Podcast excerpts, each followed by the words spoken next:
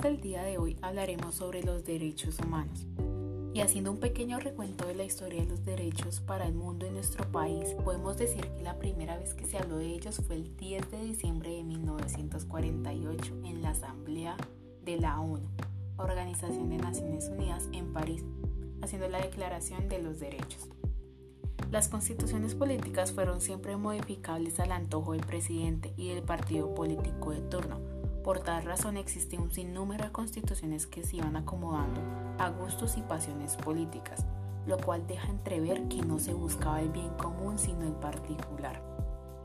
Las constituciones desde la de 1811 hasta la vigente 1991 debían garantizar el cumplimiento de estos derechos.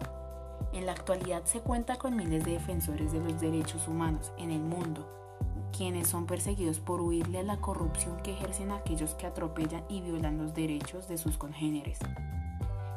Hemos hecho una encuesta por la plataforma digital Instagram desde la cuenta arroba en donde nos hacían preguntas acerca de este tema. Las dos más preguntadas fueron, ¿es difícil que en Colombia haya justicia? Y ¿nos sentimos protegidos con las instituciones estatales? A lo cual se respondió, que Colombia es un país en el que los corruptos sobornan a las autoridades para evadir las leyes, mientras que alguien inocente no puede pagar una buena fianza para no durar un buen tiempo metido en un establecimiento penitenciario. No todas las veces sabemos si estamos protegidos por el gobierno, ya que no sabemos de qué bando están jugando los funcionarios, si el lado de la corrupción o la justicia.